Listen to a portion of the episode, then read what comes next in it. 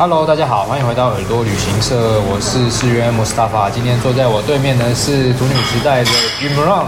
嗨，大家好，我是 Imran。好，今天很特别，我们要来介绍博物馆。可是这个博物馆它其实叫做博物馆，而且它是一个很纯真的博物馆。其实它是一个偷情的博物馆。偷情的博物馆是好。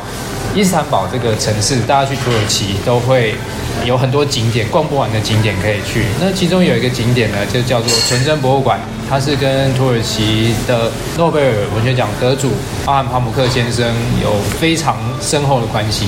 你们让跟我们介绍一下吧。好，其实纯真博物馆就是奥罕帕姆克所写的一本小说。那他其实是受某一个，据他所说是受他的朋友委托，然后要写这本书，就是他年轻时的故事。然后这故事主要就是老少配的一个偷情的故事。就男生是男主角的年纪是还蛮大，就跟女生差很多。嗯。然后其实双方都是各自有家庭，所以他就是偷情。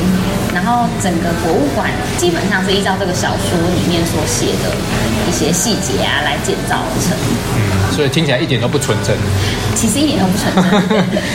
你进去的时候，呃，可不可以讲一下大概里面有什么样的结构啊？比方说楼层，然后它的展厅是怎么规划的？嗯嗯，它的地点是在那个，其实，在独立大街的附近，它就是一个小巷子，要往下穿下去。那那一区是现在的很多一些艺术家会住的地方，对。对，然后它的规模其实蛮小，就是那个博物馆其实是小小间的一个红色的房子。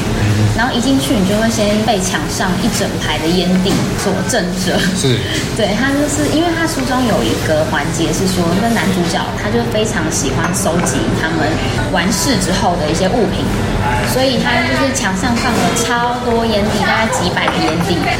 然后，因为这个博物馆它的那个起源就是说，他男主角非常喜欢收集女主角的留下来的物品，事后物，事后物，所以那些烟蒂就是女主角事后烟.然后他就会在下面写日期，然后譬如那天的天气呀、啊、什么的，所以一进去就会觉得哇，然后我记得大概是有两楼还是三楼，嗯，就是一个像小木房的感觉，uh-huh. 然后它故事是设定在大概一九七零年代。所以，一九七零年代的土耳其就是很受西方的影响，所以就有很多当时，譬如有可口可乐的广告，对，还有气泡水的广告，还有一些很西化的洋装啊，女主角的耳环啊，就是全部东西都收集在那边。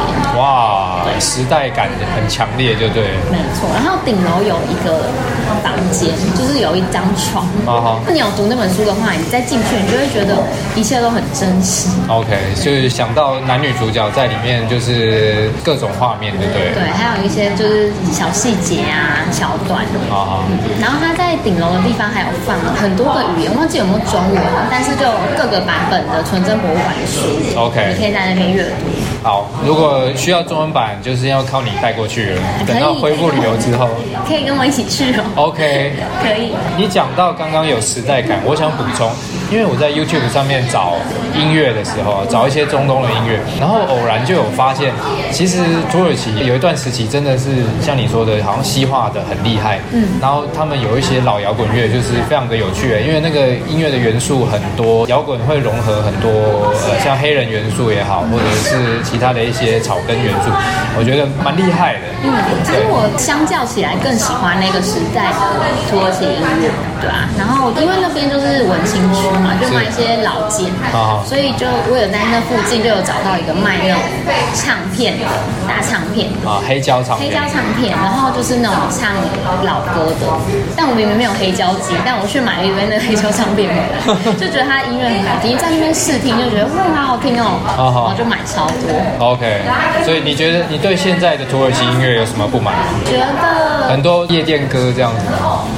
对，然后会让我觉得有点吵，但年轻人都喜欢，或是就是有很多转音啊，然后呃啊，然后铃铛声啊。哦，这是阿拉伯风格，对不对？它也是融合很多中东的元素。嗯，我觉得这给我的感觉是这样。然后，但是以前七零八零年代的歌，我就觉得很舒服。